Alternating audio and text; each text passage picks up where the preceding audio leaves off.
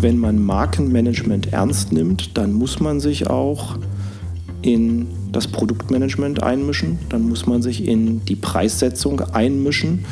Und das ist ein Prozess, der gerade in deutschen Unternehmen eher herausfordernd ist, weil äh, Marke wird häufig gleichgesetzt mit Kommunikation schöner Bilder. Mhm.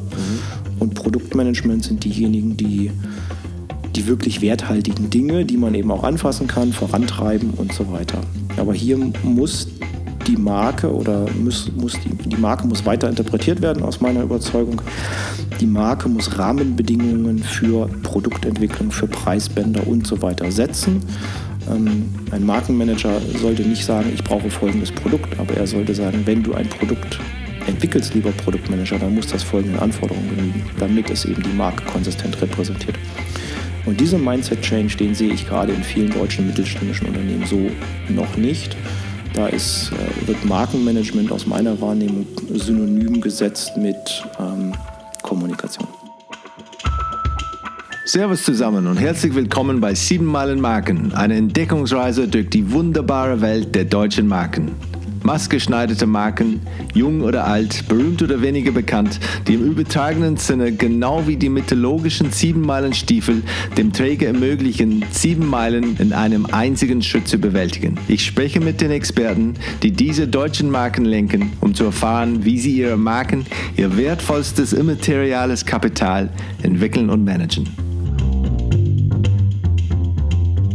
Mein heutiger Gast ist Senior Vice President Marketing bei der Hoffmann Group und leitet bei dem Qualitätswerkzeughersteller mit Hauptsitz in München ein Team von über 40 Leuten. Seine Karriere begann er als Berater. Er war insgesamt elf Jahre bei Accenture sowie Bain Company, bevor er zu einem Toolman wurde. Nach fünfeinhalb Jahren als Head of Global Marketing bei Festool wechselte er 2017 zum Münchner Familienunternehmen Hoffmann Group, die mit ihren eigenen Marken Garant und Holex Hersteller und Händler in einem ist. Wir sprechen über die damit verbundenen Herausforderungen, die Wichtigkeit der Farbe Orange das Inhousing von kreativen Dienstleistungen und was es bedeutet, wenn man jedes Jahr über 1 Million Druckkataloge mit 80.000 Produkten aktualisieren, drucken und liefern muss. Herzlich willkommen, Stefan Hanusch. So, Stefan Hanusch, herzlich willkommen bei 7 Meilen Marken. Danke. Äh, ich würde gerne anfangen, vielleicht mit deinem persönlichen Hintergrund. Ich habe dann auf deinem Profil gesehen, du hast in Mannheim studiert. Ähm, kommst du aus Mannheim oder aus der Gegend oder wo bist du dann aufgewachsen? Ich komme aus dem Harz, Sachsen-Anhalt. Äh, Thal ist ein kleiner Ort im Harz, ehemals äh, auch äh, Ostdeutschland.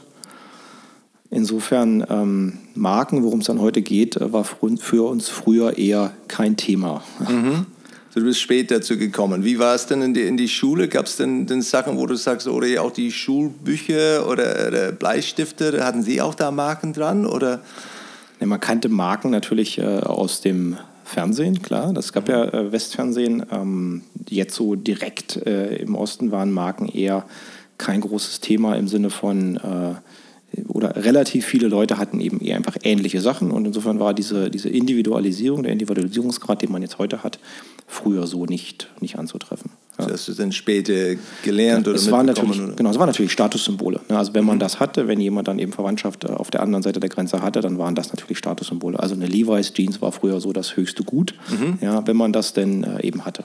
Ist das denn dann deine erste, wo man sagt, okay, ja, Wahrnehmung von, von Marke? Ist es dann eher Levi's? Oder? Ich, ich, ich, denke, so die ersten Wahrnehmungen haben sich wahrscheinlich darum gerankt. Natürlich äh, hat man im Fernsehen auch andere Marken gesehen, äh, aber das war jetzt irgendwie so das Einzige, wo man gesagt hat, das ist eine Marke aus, den westlichen, äh, aus dem westlichen Umfeld, was es eben auch tatsächlich mal bis in den Osten geschafft hat. Also man hat da jetzt nicht über BMW, Mercedes oder Porsche nachgedacht, ähm, weil das war bei uns dann eben Trabant oder Wartburg, mhm. wobei man da jetzt auch nicht in Richtung Marke gedacht hat. Das war ja eher Planwirtschaft, das war ja eher Verteilen.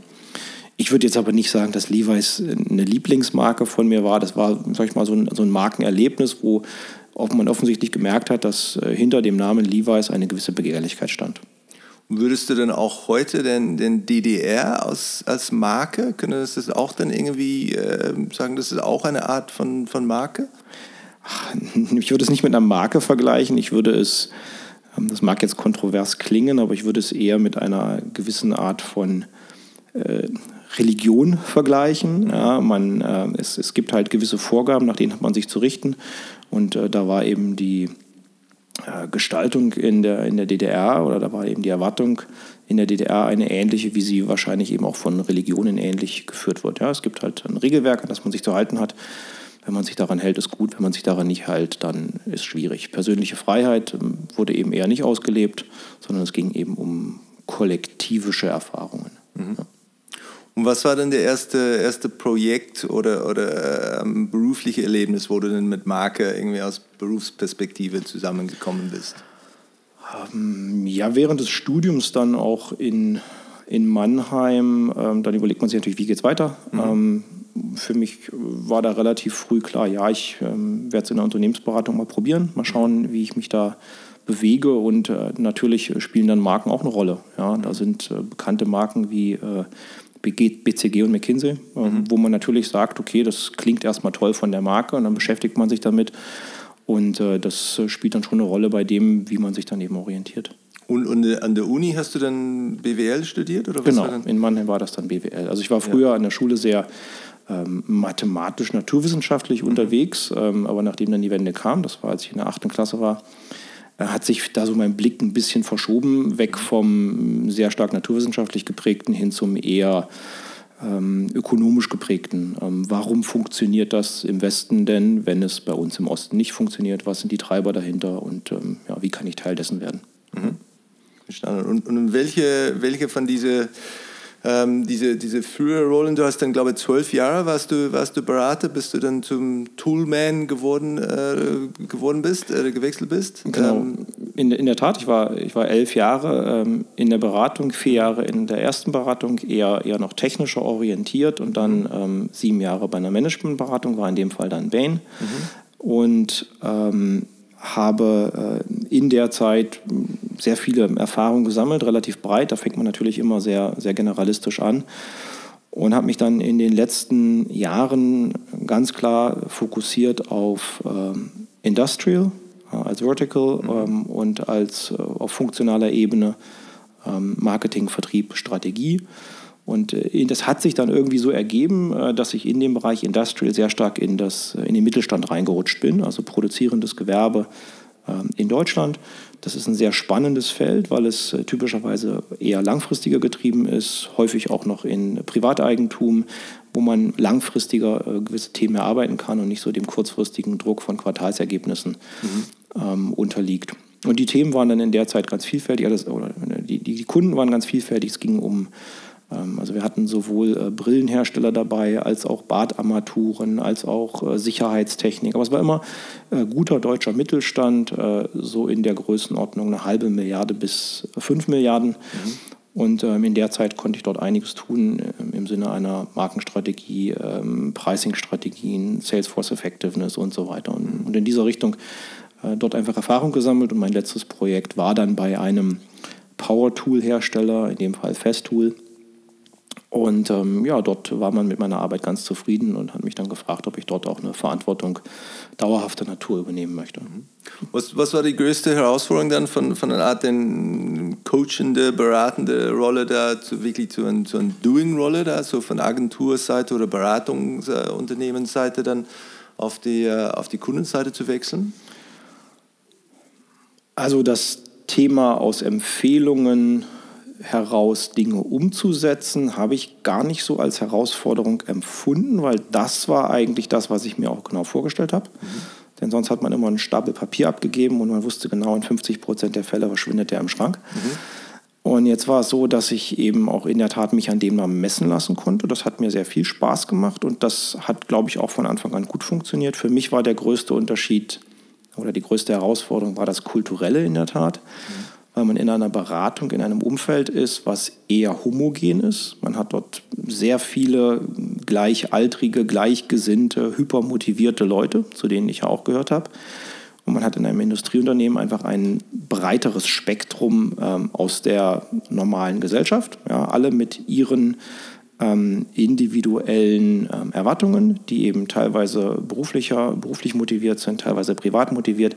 Und das ist auch alles völlig in Ordnung. Man muss das nur erstmal erkennen können, wenn man von draußen reinkommt und eben ein sehr ich sag mal so, ein doch ein eher eindimensionales auf ähm, Erfolg und berufliches, ähm, berufliche äh, Dinge ausgerichtetes System hat, dass eben andere Leute auch andere Prioritäten haben. Und das tat mir aber sehr gut, ähm, mich da eben auch selber zu kalibrieren und auch selber mal ähm, meine eigenen Erwartungen da so ein bisschen zu kalibrieren. Also ich muss ganz ehrlich sagen, ich, äh, für mich war das der beste Schritt, den ich tun konnte, mhm. weil ich eben für mich da auch selber Lebensqualität gewonnen habe. So dass dann ab jetzt oder jetzt äh, der Work-Life-Balance sieht ein bisschen äh, gesünder aus als vielleicht vor zehn Jahren. Das ist in der Tat so. Ja, ja. ja verstanden. Und gab es dann ähm, eine, eine, Wegbegleiter oder irgendjemand, die du aus der Ferne ähm, beobachtet hast, wirklich eine oder ein Projekt, wo du wirklich dann deine, deine Gedanken rund um das Thema Marke da am meisten geprägt hat während dieser diese letzten äh, zwölf Jahren? Oder mehr, 17, 18 Jahre? Ja, äh, also ich muss natürlich sagen, ich bin jetzt ein bisschen durch Zufall in dieses Thema ähm, reingerutscht. Ähm, was mich immer interessiert hat, war äh, schon früher äh, aus, aus Kundensicht Dinge anschauen, also eine Kundenperspektive einnehmen, Kundenpsychologie, Käuferpsychologie etc. verstehen, warum bestimmte Entscheidungen getroffen werden. Das äh, verfolgt mich da schon länger.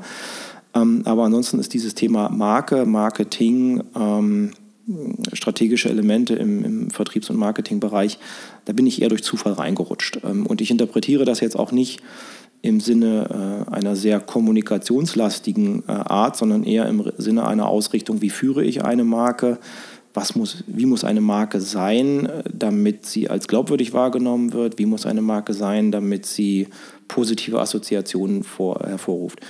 Und ähm, da gehe ich eher von der ja, fundamentaleren äh, Herangehensweise ran als äh, dieses, na du machst doch Marke, mach mal folgendes Bild schön. Mhm. Ähm, das ist etwas, was mir häufig ähm, widerfahren ist, auch in meiner Beraterzeit, ähm, wenn man dann in ingenieursgetriebene Unternehmen kommt in Deutschland, dann wird immer am letzten Mühe und an der letzten kleinsten technischen Differenzierung herumgebastelt ob die jetzt, die ist dann zwar messbar, aber ob die vom Kunden auch wahrnehmbar ist, das sei dann mal dahingestellt.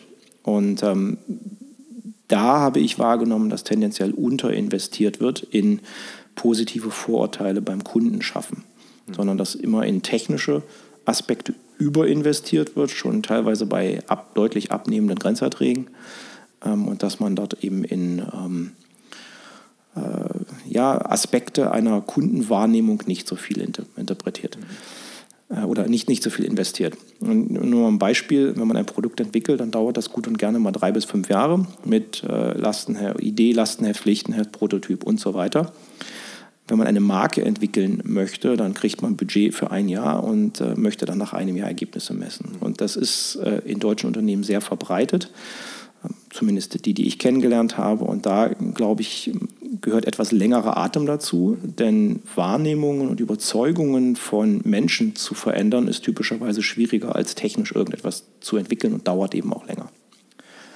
Ich bin jetzt ein bisschen von der Frage abgewichen. Die Frage war, worauf schaue ich, worauf habe ich mich orientiert. Aber ich habe mich da lang gehangelt. Ähm, es war wie gesagt, ein bisschen Zufall, dass ich in diese Richtung gegangen bin. Es mhm. hätte auch was anderes sein können, aber ich komme von der Perspektive, was sind denn, was sind denn Dinge, mit denen ich den Unternehmenserfolg beeinflussen kann und Marke ist eine dieser Dinge. Mhm. Und im Sinne von eines Role Models, also jetzt Steve Jobs oder irgendwas, nein, da habe ich niemanden, sondern ich hatte eher Kollegen im näheren Umfeld, wo ich mir ähm, case-bezogen gedacht habe, ja, von denen kann ich was lernen. Mhm. Das war einmal ein sehr seniorer Partner ähm, bei Bain, mit dem ich äh, sehr gut, sehr oft, sehr gerne zusammengearbeitet habe. Mhm und von dem ich an der Stelle auch wirklich viel mitgenommen habe. Und da ging es gar nicht mal so sehr um Marke, sondern da ging es eher darum, äh, ja, wie manage ich die PL eines Unternehmens und was kann Marke dazu beitragen. Mhm. Das hätte an der Stelle also auch was anderes sein können. Aber diese methodischen ähm, Dinge, die ich in der Zeit mitgenommen habe, die lassen sich eben sehr gut auch auf das Thema Marke anwenden und übertragen und dann auch ein ROI dann auch darstellen, dass du danach sagen kannst, letztendlich deswegen haben wir das gemacht. Das ist ich, ich, maße mir jetzt nicht an, den ROI einer Markenkampagne äh, wirklich genau messen zu können. Ähm, aber ich gehe zumindest mit der, mit der klaren Prämisse rein, dass das, was wir tun, einen Kunden einen klar für den vom aus Kundensicht eine klare Botschaft senden soll. Also ich habe das häufiger gehabt, dass ich mit meinen Kreativverantwortlichen dann Diskussionen habe, ähm, wird das Bild jetzt ähm, rot, grün, blau oder wird es ein bisschen größer oder ein bisschen kleiner. Das ist ähm, in der Regel dann gar nicht die Diskussion, die ich führen möchte, sondern ich möchte die Diskussion führen, ja, was ist eigentlich die Botschaft, die wir vermitteln? Und das Bild kann dann der Kreative gerne gestalten, da bin ich gar nicht so der Experte.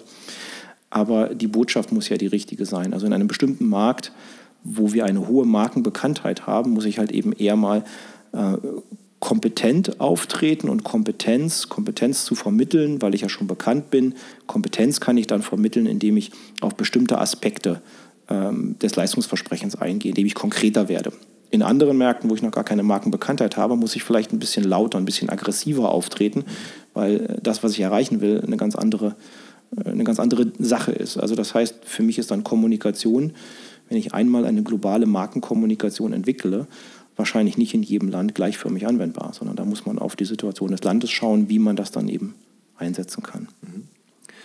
Vielleicht dann ähm, deine, deine jetzige Rolle und, und den, den Hoffman Group. Ähm, kannst du denn vielleicht uns ein paar Eckdaten da benennen? Ich weiß, ihr seid äh, um die, die 100 Jahre alt, circa 3000 Mitarbeiter, ähm, ziemlich groß gewachsen in den letzten, letzten mhm. paar Jahren.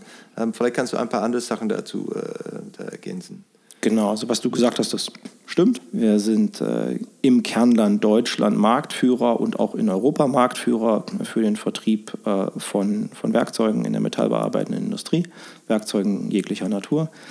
Ähm, sind in den letzten Jahren sehr stark auch international gewachsen, Overseas, Americas, Asia.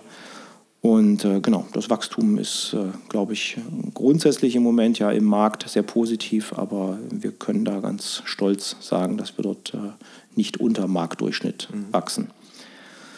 Ähm, wir haben in diesem, äh, in diesem Unternehmen, da sind wir natürlich erstmal primär Händler. Also wir vertreiben Produkte von Herstellern, aber wir haben auch zwei Marken, für die wir selber die Verantwortung übernehmen, wo wir selber ähm, Specs definieren, die wir dann eben von äh, namhaften Herstellern produzieren lassen. Also insofern sind wir de facto auch Hersteller oder Inverkehrbringer. Und das ist ein spannendes Spektrum zu sagen, einmal ich trete als Händler auf und vermarkte Herstellermarken, andererseits ich vermarkte auch meine eigenen Marken, die einen äh, durchaus äh, hohen Qualitätsanspruch haben.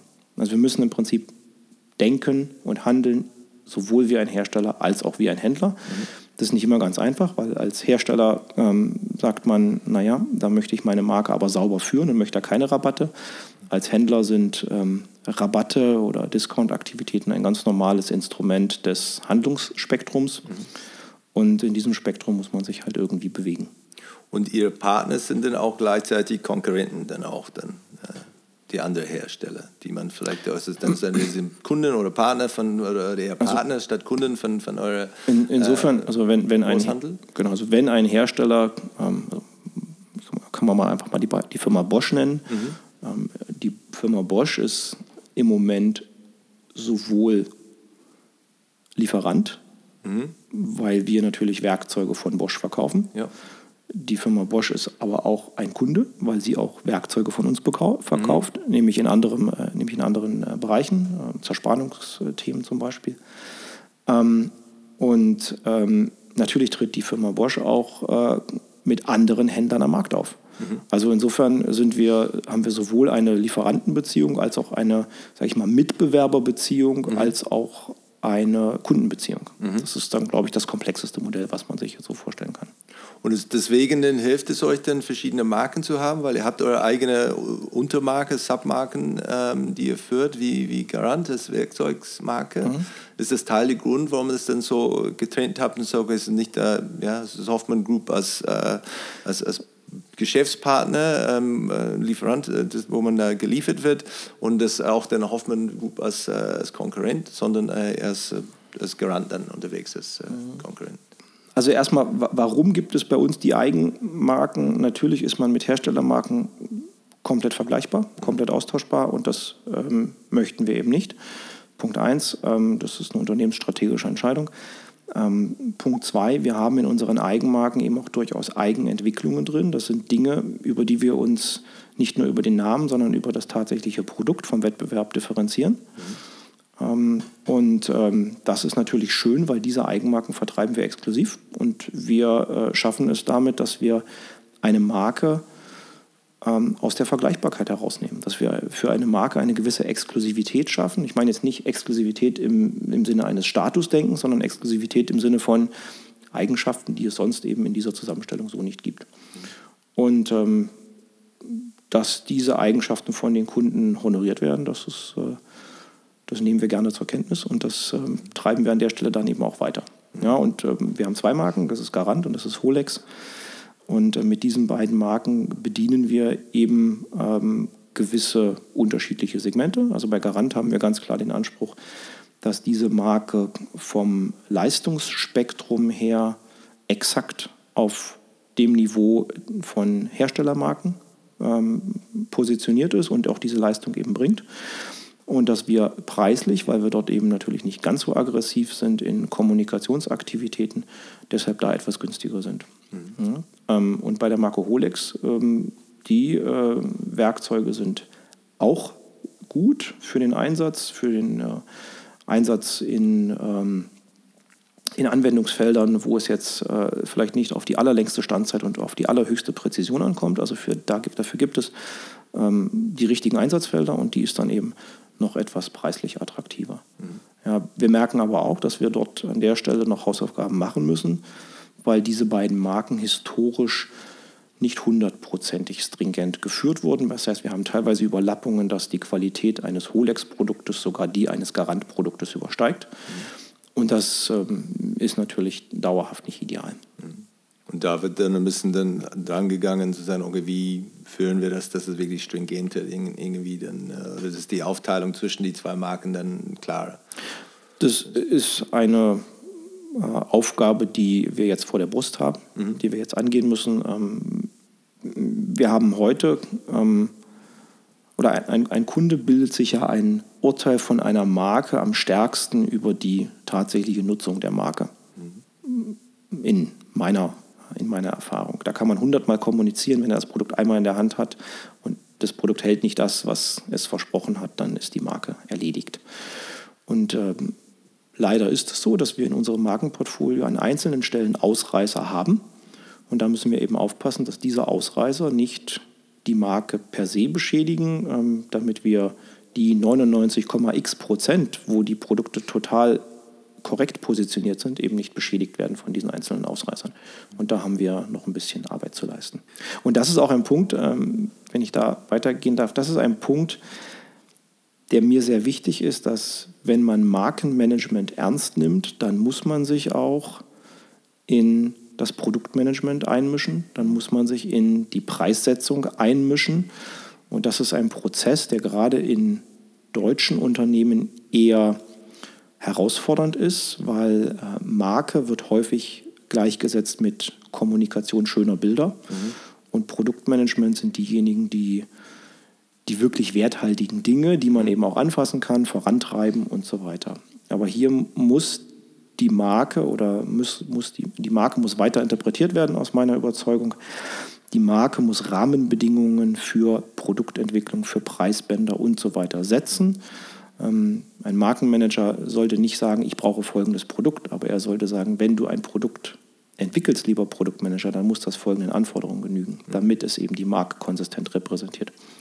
Und diesen Mindset-Change, den sehe ich gerade in vielen deutschen mittelständischen Unternehmen so noch nicht. Da ist, äh, wird Markenmanagement aus meiner Wahrnehmung synonym gesetzt mit ähm, Kommunikation.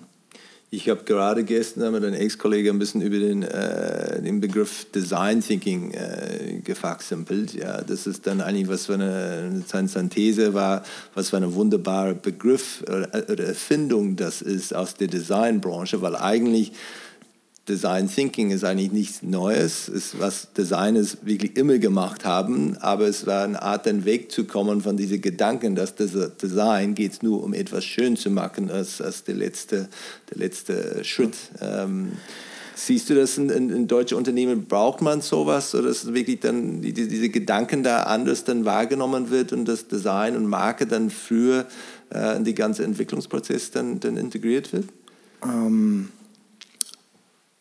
Also ich glaube, dass die Wortschöpfung Design Thinking äh, ein sehr cleverer Schachzug war. Für mich ist das im Wesentlichen ein Buzzword. Mhm. Ähm, dazu habe ich eine Anekdote. Ich war ja lange in der Beratung und dort hat man typischerweise top-down äh, Hypothesenbäume gemalt und äh, hat sich dann da eben strukturell solchen Dingen genähert. Und das Design Thinking ist ja, sage ich mal, eher bottom-up, äh, try fast, fail fast, äh, frag deine Kunden und so weiter. Und nachdem dann plötzlich, ich meine, das war 2014, ähm, jeder, der von externen, externer Dienstleister, die zu mir kamen, die wollten immer, egal welches Problem ich hatte, die richtige Lösung war immer Design Thinking Ansatz. Ja. Und dann habe ich gesagt, okay, das ähm, hört sich jetzt irgendwie ein bisschen inflationär an, also gehe ich mal nach Potsdam, da ist das Hasso-Plattner-Institut und da habe ich mir drei Tage Design Thinking Kurs gegönnt. Mhm. Und äh, in diesen drei Tagen habe ich gelernt, dass es wichtig ist, seine Kunden zu befragen, deren Bedürfnisse zu verstehen und ähm, äh, Ideen, schnell viele Ideen zu generieren und äh, also den, den, den Trichter breit aufzumachen und ihn dann erst später wieder zusammenzufahren. Das war für mich, für mich die Essenz. Ich habe festgestellt, dass dort andere Seminarteilnehmer aus dem deutschen Mittelstand waren. Für die war das alles ähm, alter Wein in neuen Schläuchen. Mhm. Und ich habe festgestellt, dass dort ähm, Teilnehmer waren aus Konzernen, für die war das tatsächlich ähm, mind-opening, dass man mhm. plötzlich seine Kunden befragen sollte. Ja. Insofern glaube ich schon, dass, das, dass die Herangehensweise äh, absolut eine Berechtigung hat. Ob man das jetzt Design Thinking nennen muss, weiß ich nicht. Ähm, ich glaube aber, dass gerade das Thema im Mittelstand, dass man dort eher pragmatisch ist. Dort redet man sehr viel mit seinen Kunden. Man weiß, was die Kunden wollen. Ob jetzt dieses Try Fast, Fail Fast schon so verbreitet ist, das weiß ich nicht. Das wäre für mich eigentlich so der, der einzige Punkt, den ich für mich nochmal mitgenommen habe. Ähm, also einfach mal mit mehreren Ideen gleichzeitig starten und nicht am Anfang schon alles tot analysieren. Mhm. Ähm, insofern Design Thinking für mich äh, eine clevere Wortschöpfung, um ein Konzept zu kommerzialisieren, was eigentlich Common Sense ist. Mhm. Ja. Ähm, zu der anderen Frage, ähm, muss, muss Design, muss Marke im Entwicklungsprozess bereits eine Rolle spielen? Ja, muss es. Ich kenne das äh, von meiner letzten Verantwortung. Da hatten wir teilweise hm, Produktfeatures in den Produkten. Die hatten wir deshalb drin, weil es technisch möglich war mhm. und nicht, weil der Kunde sie wollte oder weil der Kunde sie auch bezahlt hätte. Mhm. Wir haben uns damit keinen Gefallen getan. Wir haben die Produkte teurer gemacht. Ähm, wir haben unsere unsere Marge reduziert, ähm, aber es war halt möglich. Mhm. Und wenn man dort zu sehr Engineering getrieben ist, und das will ich per se mal gar nicht in Abrede stellen, Deutschland und Engineering, das gehört absolut Klar. zusammen, das ist eine mhm. absolute Stärke. Ja. Aber wenn man es übertreibt äh, und dann am Marktbedarf vorbei entwickelt, dann geht es halt eben in die, in die falsche Richtung. Und insofern ist dieser, dieser Input vom Markt wie ist eine Marke positioniert, was muss ein Produkt leisten, was sind so die, Kern, die Kernelemente. Das sollten Rahmenbedingungen sein, die einfließen. Mhm. Ja, und Design hört sich jetzt, ähm, um auf das Wort zu kommen, Design hört sich jetzt nach einem rein optischen mhm. Element an. Design hat für mich viel mit Ergonomie zu tun und Ergonomie ist äh, absolut relevant, wie ich ein Produkt entwickle, wie ich ein Produkt designe. Also insofern würde ich ähm, die, diese Elemente Design, das hat für mich nicht nur eine Mach's hübsch Komponente, sondern Design ist auch, hat, hat einen Funktionswert, nämlich Ergonomie, mhm. ja, Gewicht, Handlichkeit etc. Und das Thema Marke hat einen, aus meiner Sicht, einen normativen Charakter für ähm, Produktentwicklung. Ähm, ich kenne Unternehmen, bei denen ähm, hatte die Marke den Anspruch, alles, was unter dieser Marke ähm, das Licht der Welt erblickt, muss immer einen USP haben. Und USP wurde dann interpretiert als Technical Feature. Mhm. Das heißt, es gab dann eben nicht mehr, also überragende Haltbarkeit wurde als USP nicht mehr akzeptiert, wenngleich das in der Sicht des Kunden das viel wichtigere Argument war als ein, ich sage es jetzt einfach, Stroboskoplicht bei einer Stichsäge. Mhm. Und äh, da sind dann die Prioritäten so ein bisschen verschoben. Mhm. Und da muss Marke steuernd eingreifen, auch in den Entwicklungsprozess. Was jetzt deine Rolle ist, du bist dann äh, Senior Vice President Marketing hier bei Hoffmann Group. Ähm, Wie machst du das denn im, im Alltag? Was für, du hast dann ein, eine Mannschaft, du hast auch dann, äh, glaube ich, eine ein interne uh, Creative Services uh, Unit. Ähm, was sind sonst die Parameter, mit denen du, mit wem du, du arbeitest? Wir sind jetzt von 27 Personen auf 42 Personen gewachsen. Ähm, insbesondere um eben genau diese strategischen Funktionen zu stärken. Ich gebe zu, das ist kompletter Luxus, dass man mir das genehmigt hat, ähm, das Marketing so aufzubauen. Aber es gab halt vorher de facto wirklich eigentlich nur Kreation und sonst einzelne, einzelne, ähm, einzelne Skills, einzelne Verantwortlichkeiten eben immer nur mit Teilallokationen besetzt. Mhm. Und äh, wir haben das jetzt so aufgebaut im Marketing. Es gibt jetzt fünf Abteilungen. Mhm. Einmal, das nennen wir den, den strategischen, äh, strategisches Marketing. Es ist jetzt hinreichend generisch, aber da sind drei Verantwortungen drin. Da ist das Markenmanagement, da ist die Marktforschung und da ist das internationale Pricing. Mhm. Also das sind die Dinge, die eher steuernde Natur haben, wo wir eben auch Dinge vorgeben für andere Bereiche des Unternehmens. Mhm. Ja. Äh, der zweite große Teil ist das Thema Produktmarketing und Ländermarketing, wo wir sagen, ähm, es gibt bestimmte Produkteigenschaften, die werden häufig als Features an Kunden kommuniziert. Mhm. Ähm, aber eigentlich möchten wir viel lieber Benefits an den Kunden mhm. kommunizieren. Also wir haben zum Beispiel einen höhenverstellbaren und ähm, elektrisch bewegbaren Arbeitsplatz. Mhm. Und das ist jetzt erstmal das so, da sind mehrere Features, die da drin stecken. Und jetzt ist die, das Feature der Höhenverstellbarkeit für den, ähm, für den Arbeiter an diesem Arbeitsplatz relevant, weil er hat weniger Rückenschmerzen. Und das macht das Arbeiten für ihn angenehmer, weil man kann es halt, egal wie groß er ist, auf seine perfekte Arbeitshöhe vorstellen. Für den Geschäftsführer bleibt das Feature das gleiche, aber für den ist der Benefit wahrscheinlich, er hat einen viel geringeren Krankenstand. Mhm. Und äh, für den Hallenplaner ist das Benefit wahrscheinlich, ja, ich brauche nicht 17 Arbeitsplätze, weil wenn sich meine Prozesse verändern, kann ich das Ding einfach an einen anderen Platz rollen. Mhm. Und genau darum geht es uns in diesem Produktmarketing, dass wir aus einem Produkt, was bestimmte Features hat, die in Kundenbenefits übersetzen, mhm. Um diese Kundenbenefits den Kunden entsprechend ihrer Rolle eben auch adäquat zu kommunizieren. Und äh, im Ländermarketing versuchen wir dann, das auch noch für die Länder übertragbar zu machen. Weil nicht in jedem Land sind unsere Marken gleich bekannt. Nicht in jedem Land äh, gibt es die gleichen Arbeitsabläufe. Nicht in jedem Land, jetzt komme ich wieder zu den Bildern, ähm, sieht ein Feuerwehrmann gleich aus. Dann brauche ich dann eben in England vielleicht ein anderes Bild, wenn ich die gleiche Botschaft setzen will. Und dafür haben wir dieses Ländermarketing etabliert, um eben aus dieser deutschen Headquarter-Denke rauszukommen und eben auch wirklich zu sagen, wie kann ich eben landesadäquat Dinge umsetzen. Das ist der zweite große Strang, also Strategic der erste, dann das Produktmarketing und Ländermarketing der zweite. Mhm. Das dritte ist weiterhin die Kreativagentur. Dort geht es darum, ähm, aus den definierten Botschaften, also wenn die Botschaft für den Geschäftsführer jetzt ist, geringerer Krankenstand, dann ist die Frage, okay, wie übersetze ich das jetzt in die richtigen Texte, in die richtigen Bilder und so mhm. weiter. Das passiert dort ebenso wie die äh, Fotografen, die Videoproducer. Das ist alles in-house. Das ist alles in-house. Video, ja, das ist alles, das ist alles in-house. Ja. ja. Mhm. das äh, ist historisch gewachsen. Ja. Das macht es ähm, einerseits recht einfach, weil die Wege sehr kurz sind. Mhm. Ähm, und wir haben dort auch einen, einen, Stamm an Personen, wo ich sagen kann, dass die im Jahr nicht unterausgelastet sind. Mhm. Und insofern äh, der, der Vorteil von externen Agenturen ist ja, dass man äh, Kapazitätsspitzen mhm. äh, deutlich besser abfangen kann. Ähm, das machen wir natürlich auch da, wo unser Team in-house eben dann an seine Grenzen kommt. Mhm. Ja. Dann haben wir das ganze Layout-Team in dem Bereich. Da geht es um, äh, um, insbesondere um unsere Katalogerstellung. Also wir haben einen riesengroßen Katalog. Entschuldigung, wie heißt welcher Bereich? Das Layout-Team. Layout, okay. Das, ja. ist, das mhm. ist unter dem, Crea das ist, un ja. das ist äh, unter dem Creation-Team, mhm. genau. Ähm, und äh, in diesem Layout-Team wird der, wird der gesamte Print de facto verantwortet. Mhm. Ähm, also auch unser Katalog, äh, der hat 3000 Seiten, ist ähm, 12 Zentimeter dick, wiegt 7 Kilo, also ein Riesenmonster, mhm. aber eben das Standard-Nachschlagewerk in der Branche. Äh, die orangenen vier Bände kennt da jeder. Mhm. Ähm, wir, wir drucken dort äh, in sechs bis acht Wochen belegen wir da eine Druckerei komplett. Also das ist schon ein Mammutprojekt. Mhm. Ähm, genau, neben diesem Kreativteam gibt es jetzt äh, ein Online-Team. Mhm. Ja, also ähm, dort werden natürlich die äh, Fotos, äh, Videos und Texte, die im Kreativteam äh, erarbeitet werden, dann auch auf unserer Website, auf Social, in Newslettern etc. umgesetzt. Mhm.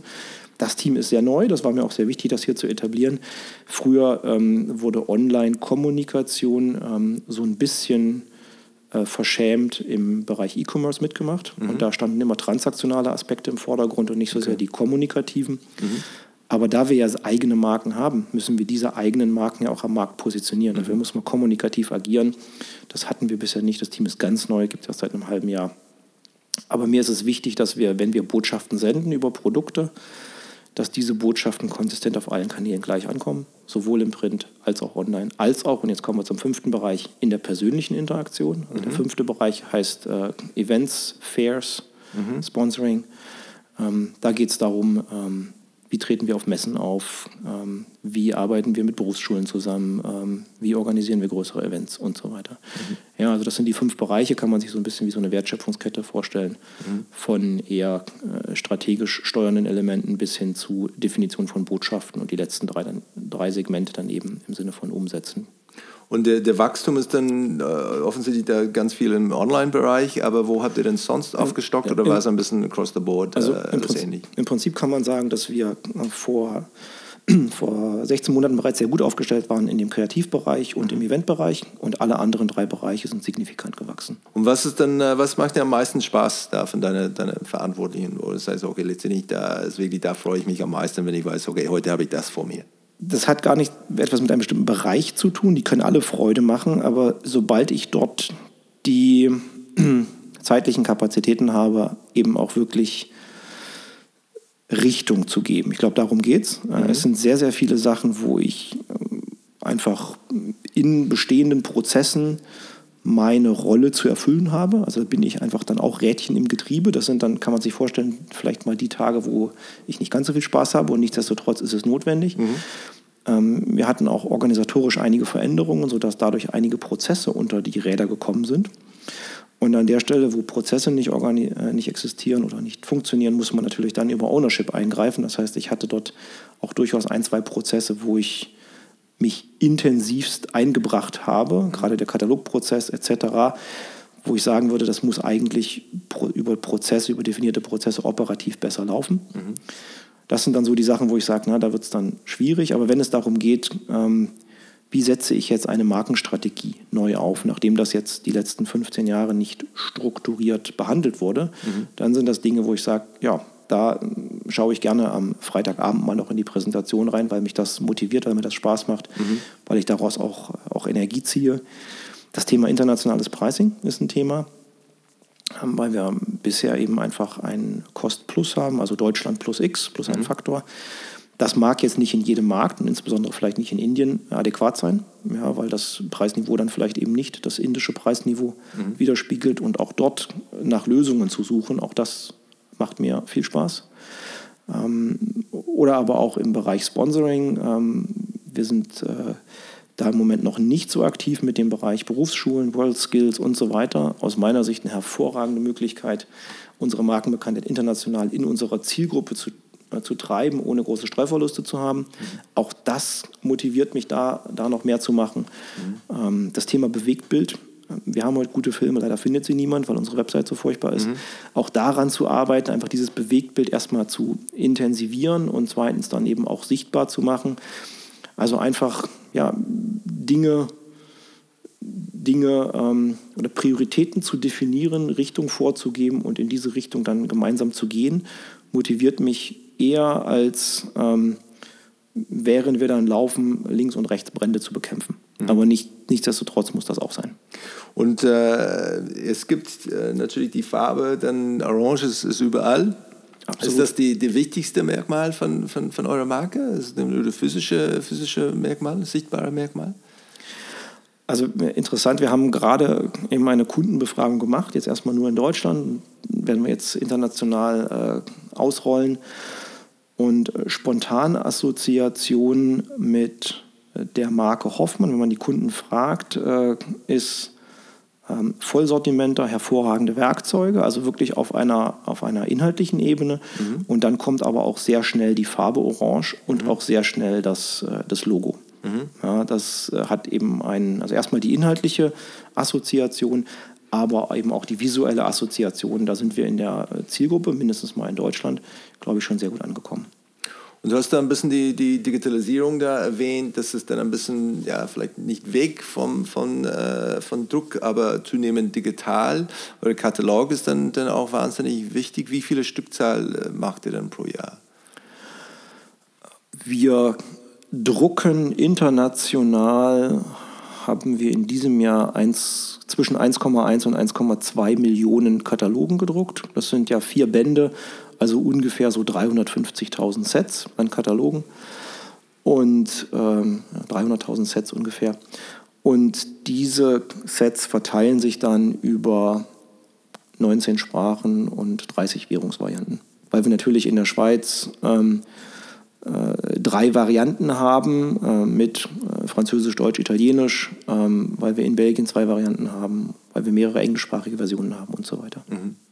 Und wenn wir von, von äh, Design Thinking und, und User-Bedürfnisse sprechen, ist das etwas, wo du siehst, da ist wirklich eine ganz gute Chance, ähm, oder der Markt entwickelt sich so, dass dann innerhalb von fünf, 10, 15 Jahren diese, dieser Katalog eigentlich dann vom Markt verschwindet oder es ist etwas, sagt, nee, in unserer Branche, es wird es immer geben ähm, und ja, vielleicht in 20 Jahren sind 20 Prozent von den Leuten damit an App unterwegs oder ja. wie siehst du das? Ich, ich glaube, Bill Gates hat, ähm, hat 1980 irgendwann gesagt, es gibt einen Jahresbedarf an Computern von 10. Mhm. Ähm, insofern weiß ich nicht, inwieweit ich mich da jetzt einer Prognose zu einer Prognose hinreißen äh, lassen sollte. Ja. Ähm, Otto hat in diesem Jahr gerade angekündigt, dass sie den letzten Katalog gedruckt haben, der Otto-Katalog. Mhm. Ähm, also von daher, ich glaube, die Zeichen der Zeit sind, äh, sind äh, absolut sichtbar. Mhm.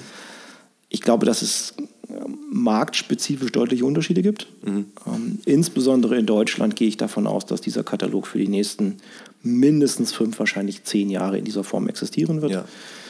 Wir haben, wenn wir beim Außendienst mitreisen, sehen wir immer wieder, wie der Bestellprozess funktioniert. Der Werker an der Maschine, der steht wirklich an der Maschine, der hat schwarze Finger, der bedient keine elektronischen Medien heute. Der hat seinen mhm. Katalog daneben liegen, der flippt durch den Katalog, der schreibt sich die Artikelnummern auf, gibt die äh, der Einkaufsassistenz rein und die bestellt dann über unseren elektronischen Katalog online. Mhm. Das heißt, wir können das gar nicht so gut tracken, weil wir kriegen elektronische Bestellungen rein, die aber eigentlich auf einem Printkatalog dann doch basieren. Sowas äh, ist über reine KPIs auch nicht mehr zu messen.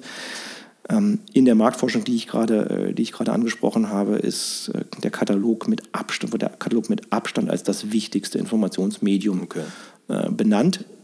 An der Stelle nur von den deutschen Kunden. Ja, wir sind gerade dabei, in andere Märkte diese Marktforschung eben auszurollen. Ich gehe davon aus, dass es insbesondere in den angloamerikanischen Märkten ein anderes Bild sein wird mhm. und dass wir in den USA auch deutlich stärker mit, mit Online-Medien vorankommen. Aber ähm, für Deutschland glaube ich daran, dass in unserer Branche B2B ähm, Menschen mit, die, die harte, ehrliche Arbeit machen, mit schmutzigen Fingern an der Maschine, bis auf weiteres wahrscheinlich Papier benutzen werden. Mhm. Und das ist auch der Unterschied zu Otto. Jeder, der bei Otto bestellt, der sitzt zu Hause auf der Couch und hat seinen Laptop vor sich. Und insofern kann ich die Entscheidung da absolut nachvollziehen. Mhm. Ähm, das Umfeld bei uns ist ein anderes. Ich vermute mal, irgendwann wird er verschwinden. Mhm ich sehe das ehrlicherweise nicht in den nächsten zehn Jahren. Okay, und gibt es denn eine, eine Marke, die ihr intern als, als Benchmark oder Inspirationsquelle dann verwendet? Wir sind der Benchmark. Okay. Ja, und auch aus, von, von, vielleicht von einer andere, aus einer anderen Branche? Im Sinne, von, Im Sinne von, wenn es darum geht, wie, wie, das soll nicht arrogant klingen, aber im Sinne von, äh, wir sind der Platzhirsch im Bereich, im mhm. Bereich Werkzeuge, mhm. im Bereich äh, Systeme für, für, Indust für die Industrie. Mhm ähm, unser Katalog ist, das, ist der Benchmark und das soll er auch bleiben. Wenn man über die Branche hinausschaut, dann sieht man natürlich schon, dass andere Unternehmen auch äh, starke Markenführungen haben. Ich glaube, ein viel zitiertes Beispiel ist, ist Apple. Mir geht es da gar nicht so sehr um, um die Kommunikation, äh, die die machen, die natürlich auch clever ist, sie spielt auf Emotionen ab, etc mir geht es darum, dass sie es geschafft haben, irgendwie ein Ökosystem zu bauen. Mhm. Ja, und in diesem Ökosystem funktioniert es halt ganz gut. Und sobald man sich aus diesem Ökosystem hinaus bewegt, wird man bestraft, mhm. weil man einfach mehr Aufwand hat äh, und so weiter. Und äh, das ist sicherlich etwas, ich würde jetzt nicht sagen, dass, dass Apple der leuchtende, äh, für, für uns der, der leuchtende Nordstern ist, aber es ist schon so, dieses, äh, wie kann ich, ähm, wie kann ich innerhalb einer Marke oder wie kann ich eine Marke zu einem Ökosystem machen, wo sich Kunden in diesem Ökosystem wohlfühlen. Ja. Macht dasselbe dann den physische Retail?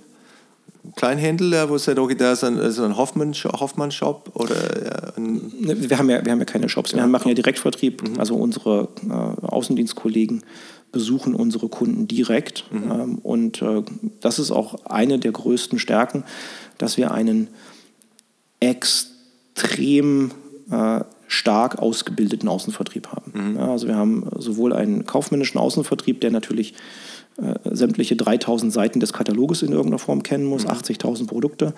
Ähm, und darüber hinaus haben wir Spezialberater. Äh, das sind teilweise Berater für die Zerspannung, äh, das sind Berater für Messtechnik, für Betriebseinrichtungen, für persönliche Schutzausrüstung. Und so schaffen wir es einfach, dem Kunden Mehrwert zu bieten, dass wir sagen, äh, lieber Kunde, äh, was brauchst du eigentlich? Was ist eigentlich dein Anwendungsfall?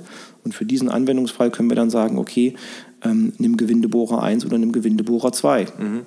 Und kann das dann auch rechtfertigen, warum das so ist. Und, ja. und, und, das, ist, das ist eben die große Stärke, das können eben viele andere nicht. Ja. Da werden dann eben einfach Standardprodukte verkauft. Mhm. Und ich, ich will es jetzt nicht, nicht überhöhen, aber das ist schon einer unserer fundamentalen Wettbewerbsvorteile, die wir da haben.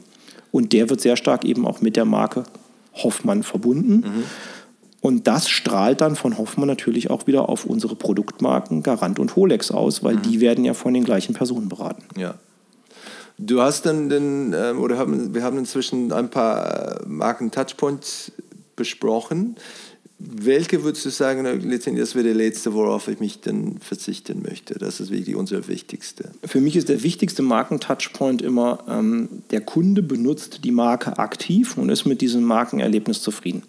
Das ist der allerwichtigste Touchpoint, den man natürlich erst hinkriegt, wenn ein Kunde auch tatsächlich oder wenn aus einem Interessenten tatsächlich ein Kunde äh, geworden ist.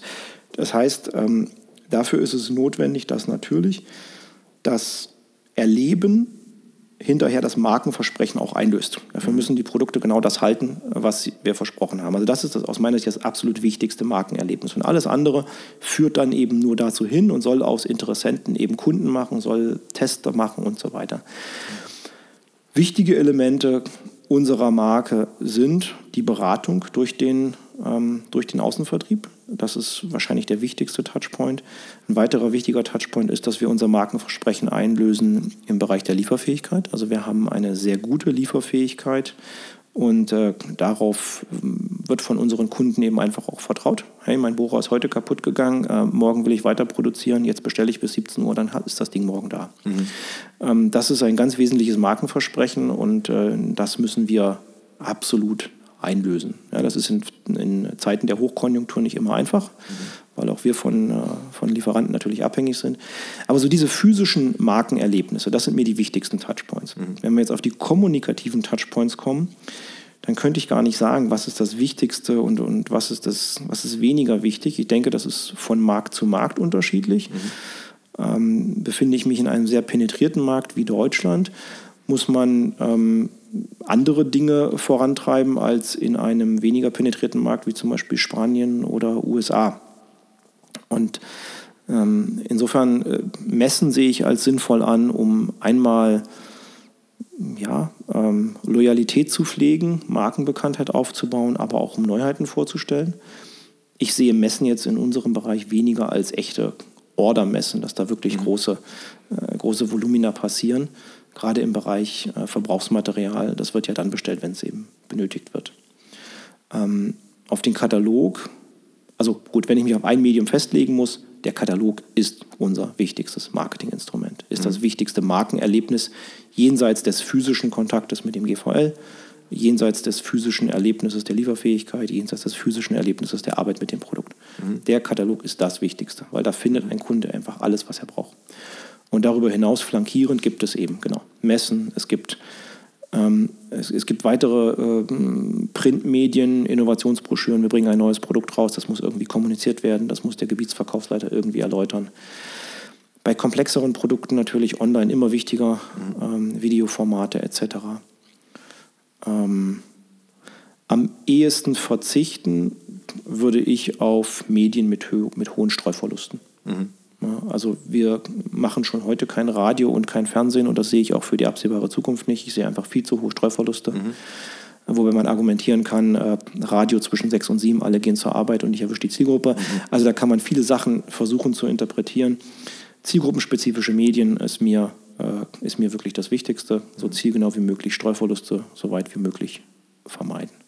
Und wie stellt es sicher, ich gehe davon aus, dass ähm, die, ähm, die, Mitarbeiter eine ziemlich reife Gruppe ist, ziemlich stabil, nicht so, so hohe Churn Rate. Wie stellt es sicher, dass, ähm, dass die, die Markenwerte verstehen, ähm, was sie zu, zu tun haben, was, was ihnen wichtig ist, dass es belebt wird im, im, im Alltag? Also die Kultur bei Hoffmann ist eine sehr starke, ist eine sehr ausgeprägte. Ähm, da reden wir selber davon, wir haben orangenes Blut. Mhm. Ähm, das ist eine sehr, sehr hohe Identifikation. Hoffmann ist auch im, äh, im Familienbesitz. Insofern, wir sind nicht von Quartalsergebnissen getrieben. Wir können langfristig das Unternehmen und auch, und auch die Marken entwickeln. Und es gibt dort eine sehr, sehr hohe Identifikation mit dem Unternehmen, mit der Kultur. Das gilt jetzt mal per se für die, für die Dachmarke, ja, mhm. Hoffmann Group. Und äh, auch mit der, zu der Farbe Orange, ähm, das ist einfach, das ist einfach etabliert. Und äh, neue Kollegen, die dazukommen, bekommen ein, äh, eine sehr intensive Einarbeitung. Das ist ein Einarbeitungsplan, der über sechs Monate geht, wo es sowohl um fachliche Themen als auch um kulturelle Themen geht. Und ich habe jetzt mehrfach gehört, ich hatte ja jetzt einige Einstellungen. Ähm, die Einarbeitung ist sehr gut und man hat danach die Firma verstanden. Also ich glaube, das kriegen wir ganz gut hin, dieses mhm. Onboarding der bekannten Werte Nichtsdestotrotz ähm, sind wir natürlich jetzt auch in neuen, Ding, in neuen Themen unterwegs. Äh, gibt es digitale Themen, die für unsere Kunden relevant sein können? Mhm. Da überlegen wir eben auch gerade dran rum. Und äh, wie kann man jetzt diese neuen Kollegen, die eben eher digitale Themen betreuen, wie kann man die in eine Welt von physischen Werkzeugen integrieren? Und mhm. das Mindset einerseits das, das agile, das dynamische Mindset beibehalten, andererseits sie aber auch so weit erden, dass wir eben kein Microsoft oder kein Apple sind. Und das ist an der Stelle doch ein, eine, eine Arbeit, die wir intern, die wir intern leisten müssen. Ich sehe das im Moment eigentlich sehr, sehr positiv. Je stärker man wächst, desto schwieriger ist das natürlich. Und habt ihr dann einen, Purpose äh, definiert, eure Warum?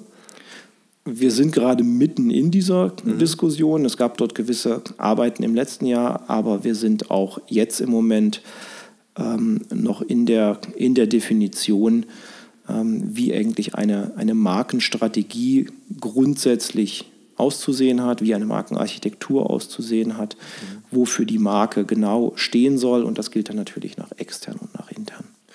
Und wie geht ihr dann mit ähm, Angst vor Versagen oder, oder Mut zum, zum Experimentieren äh, um? Ja?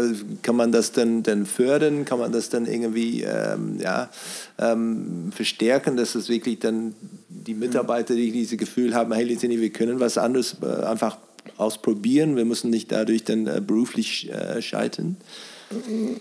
Ja, das kann man, glaube ich, nicht anordnen. Das mhm. kann man nur vorleben. Mhm. Also ähm, ich, ich sage gerne ähm, lieber hinterher um Verzeihung bitten, als vorher um Erlaubnis fragen. Ja. Mhm. Ähm, natürlich muss jeder Mitarbeiter mit seiner Führungskraft dafür den richtigen Spielraum finden. Aber wenn bei dem ersten Fehler der Mitarbeiter einen auf die Finger bekommt, dann äh, tötet das natürlich Kreativität ab. Dann, ja, das heißt eben, insbesondere eine Führungs-, also es ist eigentlich eine Führungsaufgabe, Fehlertoleranz. Also wenn mal was passiert und man sagt, ich hätte es anders gemacht, ja gut, ich habe es aber delegiert, also muss ich dann auch akzeptieren, wie es gemacht mhm. wurde. Äh, ich könnte nicht sagen, dass mir das immer leicht fällt, aber natürlich muss man das tun, damit äh, die Kollegen eben auch selber Kreativität an den Tag legen. Ja, und das muss aber von ganz oben vorgelebt werden. Und von den von die Technologien, die, die momentan oder auf dem Vormarsch sind, wie 5G oder Internet of Things, ähm, ja, Augmented Reality, Virtual Reality, Gibt es Themen, wo du sagst, das ist für uns besonders relevant oder eigentlich irrelevant? Was sind denn äh, die Sachen, wo, wo, worüber ihr euch denn oder wo, worüber ihr dann, dann wirklich große Gedanken machen? Ja, also ich denke, das Thema IoT sicherlich ähm, im, im Sinne von Konnektivität von Werkzeugen, mhm. das ist sicherlich ein ganz, ein ganz wichtiges Thema. Da bin ich jetzt aber weniger drin, das ist eher das Thema Produktmanagement. Äh, mhm. Ähm, und das Thema Virtual Reality, Augmented Reality ist natürlich äh, eine tolle Sache, wenn man äh, Neuheiten präsentieren möchte. Mhm. Ja? Also wenn wir zum Beispiel große Betriebseinrichtungen haben und jemand möchte eine Halle planen, mhm. dann ist es leichter, eine Virtual Reality Brille mitzunehmen, als 40 Tonnen, 40 ähm, Tonnen Büromöbel aufzubauen mhm. ja, oder ja. Arbeitsmittel aufzubauen. Und insofern sehe ich da schon Chancen, ähm, dass wir diese Virtual Reality, Augmented Reality, diese, diese Mittel für äh, ja, Kommunikation und für Beratung einsetzen. Mhm.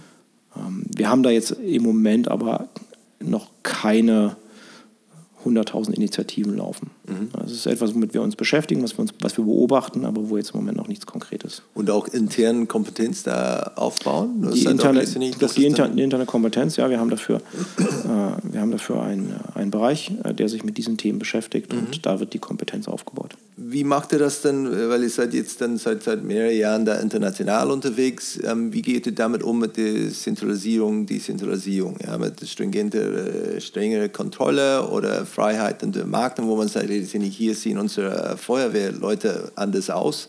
Ähm, ich gehe davon aus, es gibt Länder, wo es eher orange, dann äh, uns würde dann blau deutlich besser gefallen. Wie viel Freiheit dann äh, überlastet dann die, die Regionen oder die Märkte? Also ich kriege natürlich nicht alles mit, mhm. was die Länder draußen machen. Was dessen, gut ist oder dessen, nicht? Dessen bin ich mir bewusst. Ja.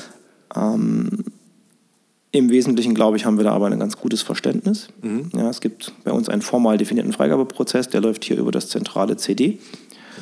Ähm, wir haben da SLAs definiert, also die, wenn die Länder innerhalb von 48 Stunden kein, kein Feedback haben, dann gilt das als automatische Freigabe, sodass die Länder eben auch nicht äh, mit Verzug rechnen müssen. Und äh, ich glaube, dieser, dieser Prozess führt dann eben auch dazu, dass äh, wir die meisten Dinge dann schon sehen. Mhm. Es gibt immer mal wieder Sachen, da findet es ein Land ganz besonders toll, dass auch ein Mülleimer auf einer Messe mit unserem Logo beklebt werden müsste, wo ich dann sage, naja, das passt jetzt nicht so hundertprozentig ja. und das merkt man dann auch erst hinterher. Mhm. Das macht die Marke nicht kaputt, aber hätten sie mich vorher gefragt, hätte ich so nicht gemacht. Ja. Und ähm, das, ähm, es ist, ich glaube, das Orange, da haben wir keine Probleme, das ist überall mhm. akzeptiert, das ja. findet jeder gut ähm, die Art und Weise, wie wir unser Logo einsetzen, wo das Logo oder wir haben hier im Headquarter jetzt 40 Leute, die sich mit Marketing beschäftigen. Wir haben in den meisten Ländern ein bis drei. Mhm. Das sind völlig verständlicherweise Generalisten, die in keinem einzelnen Thema so tief drin sind.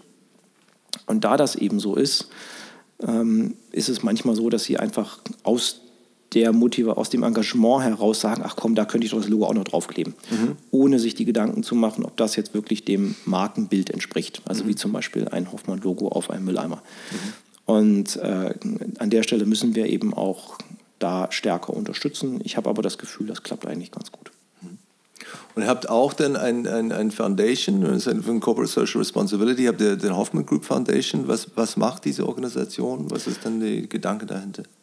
Genau, also die Hoffman Group Foundation ähm, hat sich dem Wohl von Kindern mhm. verschrieben. Es geht um benachteiligte Kinder, die schwierige Zeiten im Elternhaus haben, ähm, um, wie einfach Kinder unterstützt werden können in ihrer, in ihrer Entwicklung. Und das ist ein, eine Herzensangelegenheit der beiden Gesellschafterinnen, die das in die, äh, ja, die das in die, aus der Taufe gehoben haben. Mhm. Da gibt es inzwischen äh, zwei Orange-Häuser, eins in Peißenberg in Bayern, eins in, in Bremen. Und äh, dort können Kinder eben äh, hin, also diese Häuser werden von uns finanziert, von lokalen Trägern ähm, bewirtschaftet. Äh, und äh, da können Kinder eben hinkommen und kriegen eben die Erfahrungen, die sie vielleicht eben in ihrer Familie, in ihrem sonstigen sozialen Umfeld so mhm. nicht haben. Das sind die beiden großen Projekte. Darüber hinaus gibt es noch ganz viele kleinere, ähm, die die Foundation eben macht, wo lokale Einrichtungen unterstützt werden. Wir haben äh, fünf Niederlassungen und drei Partner. Äh, Standorte in Deutschland und wir versuchen eben an jedem dieser Standorte in irgendeiner Form so eine Patenschaft für, für eine lokale Einrichtung äh, mhm. zu übernehmen.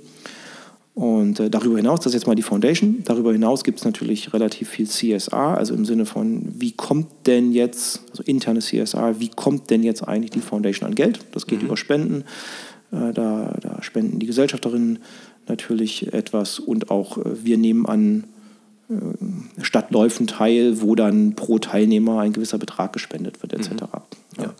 Ähm, also das sind, das sind zwei, zwei Aspekte. Ähm, der, der, Zweck ist der gleiche, Kindern helfen, aber der eine Aspekt ist eben, wie setze ich das operativ als Foundation um und der zweite ist, wie involviere ich die Mitarbeiter eben hier bei der, bei der Hoffmann Group. Verstanden. Okay, zum Schluss dann, dann ein paar äh, Rapid-Fire-Wrap-Up-Fragen. Ähm, wie hältst du dich da auf dem Laufenden da mit der Branche? Es gibt irgendwelche äh, empfohlene Lektüre, Newsletters, äh, Veranstaltungen? Ähm, oder hast du genug zu tun da intern, dass es dann einfach jeden Tag lernt man da was Neues? Also ähm, beides. Ich habe jeden Tag genug zu tun, sodass mhm. Weiterbildung oder, oder immer up-to-date bleiben einfach auch schwerfällt. Da muss man mhm. sich wirklich dazu zwingen. Jetzt habe ich den Vorteil, dass ich die letzten fünfeinhalb Jahre Elektrowerkzeuge gemacht habe und jetzt auch wieder Werkzeuge, zwar einer anderen Natur, aber ich äh, bin in der Branche da so einigermaßen drin. Ähm, ich bekomme die Informationen, die da relevant sind, schon einigermaßen ähm, hier mal eine Außendienstmitfahrt, dort mal beim Innendienst ans Telefon setzen, dort mal beim Key Account Manager zuhören, wie die eigentlich so eine Preisverhandlung machen. Also insofern äh, steht für mich im Moment noch das interne Lernen mhm. ähm, im Vordergrund ähm, und darüber hinaus klar, man beobachtet, was halt so andere Marken machen. Lufthansa streicht alle Flugzeuge neu, Otto stellt mhm. den Katalog ein. Das sind so Dinge und die, die bekommt man ja mit. Mhm. Die Medien ähm, bieten da ja genügend, äh, genügend Potpourri. Und äh, das, was mich interessiert, da klicke ich dann halt ein paar Mal. Mhm. Und ich habe aber jetzt keine strukturierten, also dass ich jetzt äh, jeden Tag äh, irgendeinen Standard Wirtschaftszeitung lese. Nein, das mhm. mache ich im Moment nicht. Und äh, hast du schon jetzt dann äh, mit diesen 16, 16 Monaten, glaube ich, dann hast du schon ein, ein Traumprojekt formuliert, wo du sagst, hey, letztendlich, wenn ich dann ein grenzenloses äh, Budget hätte äh, und keine, keine ROI innerhalb von kürzester Zeit dann äh, beweisen muss, das würde ich gerne probieren oder tun? Da ähm, bin ich ähm, eher auf der, sag ich mal, äh, rationalen, sparsamen und realistischen Seite. Also mhm. ich würde jetzt nicht 5 Millionen für ein Super Bowl-Ad rausblasen, um die ja. Markenbekanntheit in den USA zu hören, selbst wenn ich mhm. die Kohle hätte. Ja. Ähm, ich denke, es, sind, ähm, es ist im Moment erstmal das Fundament schaffen, also sprich die Markenstrategie auch wirklich mhm. sauber zu erarbeiten, damit wir auch wirklich wissen, was wir zu diesen Marken zu erzählen haben. Und äh, als Priorität, ich könnte es jetzt nicht als Aktivität benennen, aber als Priorität sehe ich ganz klar Steigerung der Markenbekanntheit für unsere drei Marken in den internationalen Märkten. Mhm. In Deutschland ist sie sehr gut, international ist sie, wir wissen es nicht, wir wollen das gerade messen, ist sie vermutlich noch nicht so gut. Und mein Prio 1 Thema wäre Steigerung der internationalen Markenbekanntheit, mhm. ohne dass ich dafür eine singuläre Maßnahme benennen könnte. Mhm. Ja. Okay so Red Bull Statusartige Sachen, da muss ich noch irgendwie den, äh, deinen Kopf dann noch formulieren. Das, äh, genau, da ja. bin ich mir jetzt eben auch nicht so sicher, ob das äh, bei einer B2B-Marke den mhm. gleichen Effekt hätte wie bei einer B2C-Marke, mhm. die eben auch sehr marketinglastig ist, wie jetzt bei Red Bull. Mhm. Bei uns geht es doch häufig um Vernunft mhm. und neben der Vernunft kommt dann die Emotion dazu. Aber wenn die Vernunft nicht gegeben ist, also wenn das Produkt nicht das hält, was es verspricht, mhm. dann nützt jegliche Emotion nichts. Und insofern ähm, würde ich versuchen, oder in meiner Wahrnehmung sind ähm, Einzel, ähm, Einzelaktivitäten häufig in ihrer Wirkung überschätzt kontinuierliche, kontinuierliches Senden von konsistenten Botschaften ist weniger spektakulär, aber wird aus meiner Wahrnehmung in seiner Wirkung eher unterschätzt. Mhm. Okay. Und gibt es denn eine, eine äh, deutsche Gewohnheit oder Praxis oder Tradition, wo du sagst, ähm, letztendlich, ich glaube, wir wären äh, ein bisschen weiter mit dem Verständnis für, für Marke und was Marke bewegen kann, ähm, wenn wir diese, diese Praxis oder Gewohnheit dann, dann abschaffen könnten? Ich, ich habe es vorhin schon angesprochen, da geht es eben um dieses Thema, ähm, ein Euro investiert in die Entwicklung ist gut, ein mhm. Euro investiert in die Marke, naja, weiß nicht so, sind halt Kosten. Mhm. Und das ist, glaube ich, etwas, was die äh, Amerikaner sehr gut machen. Die schaffen es, die schaffen es, positive Vorurteile mhm. aufzubauen über Kommunikation, aber natürlich auch darüber, dass sie dann Markenversprechen dann eben auch einhalten. Ähm, wir Deutschen, wir müssen es immer zu genau haben. Das Technische muss beweisbar besser sein. Mhm. Wenn dieses Beweisbare aber nicht mehr erlebbar ist, dann wird es irgendwann zur Randnotiz. Und darum geht es mir, dass man, alle, alle Märkte nähern sich irgendwann in der technischen S-Kurve dem Ende. Und wenn man diesen Punkt erkennt und sagt, ähm, hilft mir wirklich ähm, der nächste Mikrometer mehr Genauigkeit mehr oder würde ich die dafür notwendigen, keine Ahnung, Fantasiezahl, 100.000 Euro, mhm. nicht lieber dafür investieren, dass ich äh, bei den Kunden Vertrauen etabliere für meine Marke? Mhm. Wäre das nicht besser investiertes Geld? Das Problem bei der Sache ist, die höhere Genauigkeit, die kann man messen, die kann man über Messprotokolle auswerten, die hat man in den Händen. Ähm, eine bessere Markenbekanntheit kann man auch messen, aber viel schwieriger und über ähm, längere Zeit. Mhm.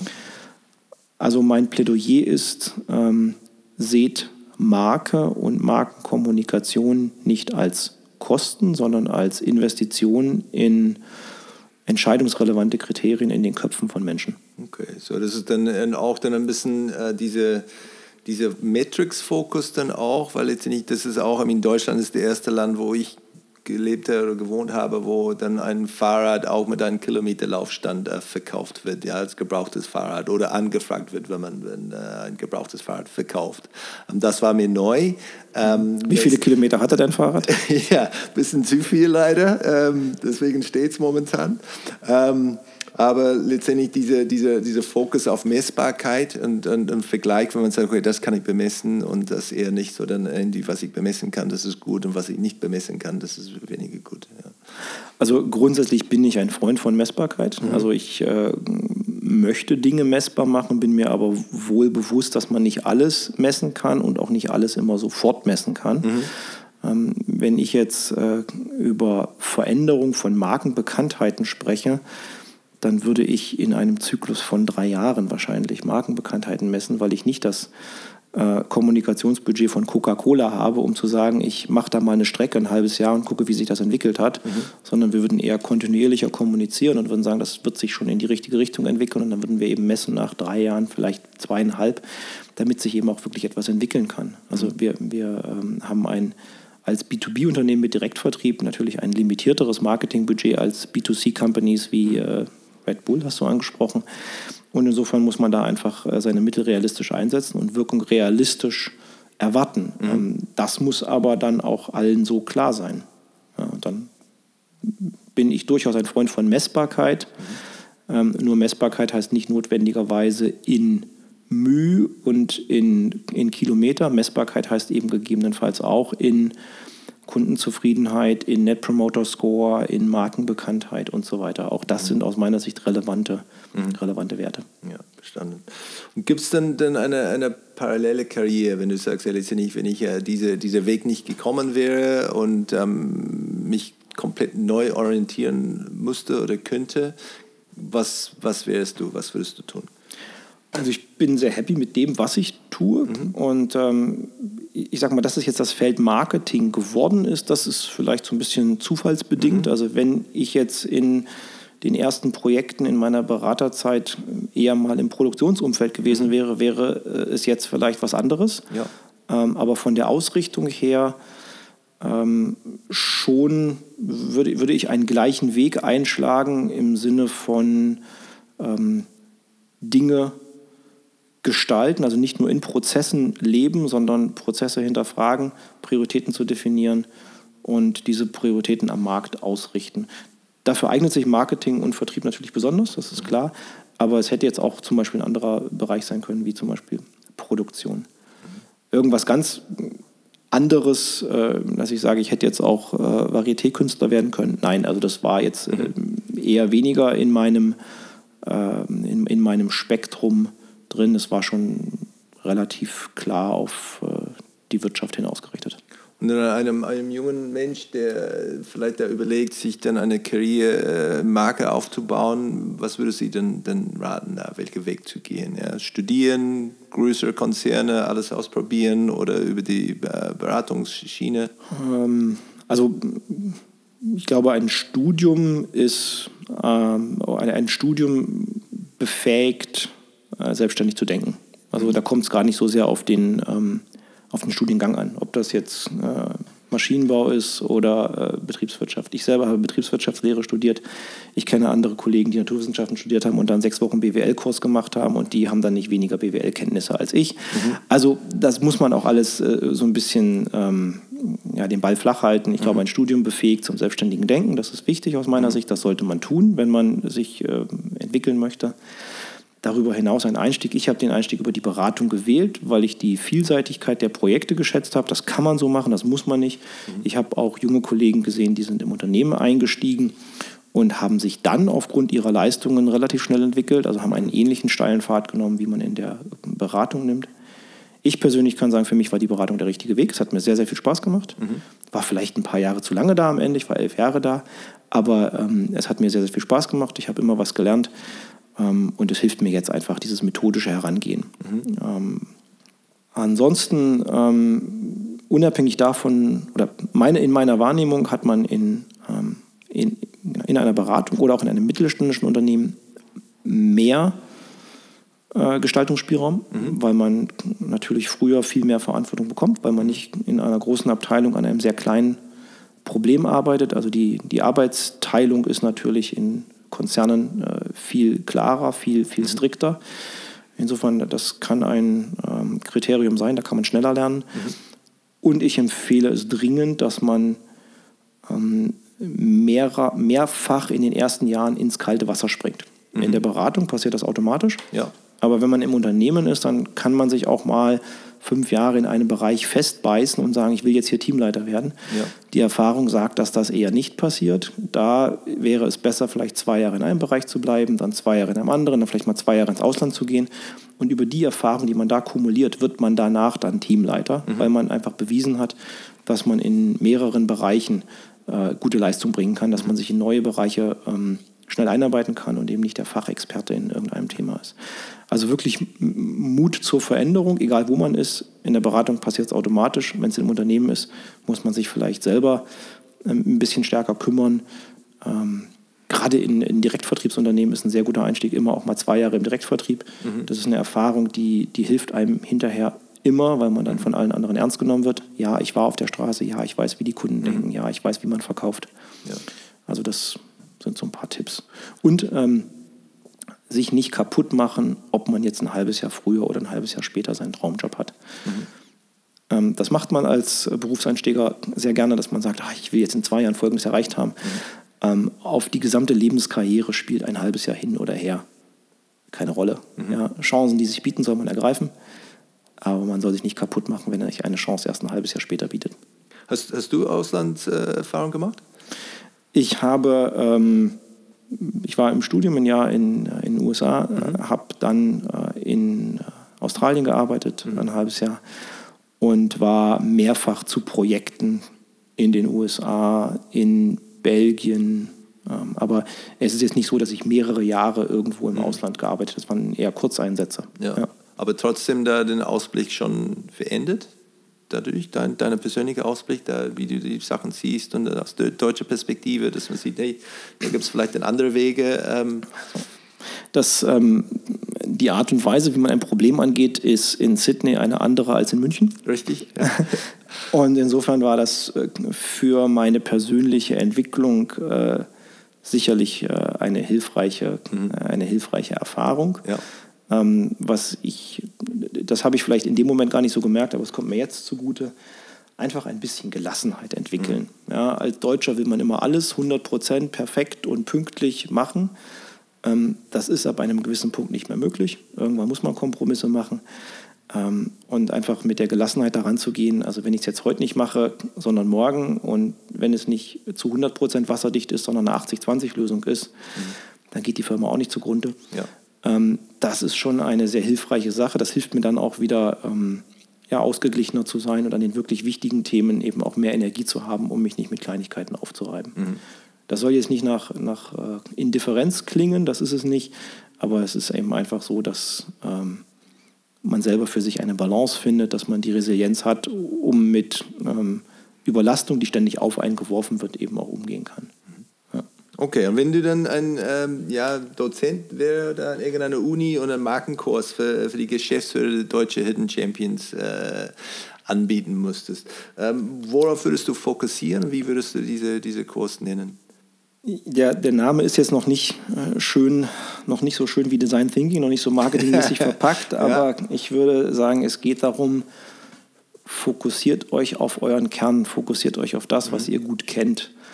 Ich kenne viele Beispiele, wo gesagt wurde, ach, ich mache jetzt mal eine zweite Marke auf, dann kann ich den Markt besser abdecken wenn diese Marke dann im Billigsegment spielen soll, nachdem man vorher im Premium-Segment war, man gar nicht die Fähigkeiten hat, im Billigsegment zu spielen, läuft man sehr schnell gegen die Wand und mhm. hat ganz viele Ressourcen verbrannt. Mhm. Eine Marke muss aus meiner Sicht von innen heraus die Stärke mhm. holen. Also das, was man gut kann, das weiter stärken, das ausbauen ich denke immer äh, gerne in so einem, einem Würfel des Kerngeschäfts. Also wenn man sagt, ähm, wenn unser ganzer Umsatz wäre ein Würfel, der, diesen Umsatz mache ich mit bestimmten Produkten, das ist eine Dimension, mit bestimmten Kunden, das ist die zweite Dimension, in bestimmten Ländern, das ist die dritte Dimension. Und äh, das ist alles Kern. Ja, ich mhm. kenne die Kunden, ich kenne die Produkte, ich kenne die Länder. Und innerhalb dieses Würfels gibt es so viele unausgefüllte Unterwürfelsegmente, dass ich sage, ähm, treibt euer Geschäft, treibt eure Marke innerhalb dieses Würfels voran, als zu viel außerhalb zu schauen. Mhm. Ähm, eine Marke kann man dehnen, das muss man behutsam machen, ähm, aber eine Marke sollte man nicht missbrauchen. Man sollte über eine Marke nichts versprechen, was sie hinterher nicht halten kann. Das fällt einem immer auf die Füße. Also insofern Stärke von innen heraus, Fokus auf den Kern, das wären so die Botschaften. Ähm, einen richtig knackigen Titel habe ich dafür aber noch nicht. Aber Inhalt schon, ja, das ist ja, sehr gut. Genau. Super. Ja, dann, ähm, ja, ich sehe, ihr seid schon auf einem sehr guten Weg. Ich freue mich da, die nächsten paar Jahre zu sehen, wie die, die Entwicklung äh, weitergeht. Und vielen Dank für das Gespräch. Danke auch.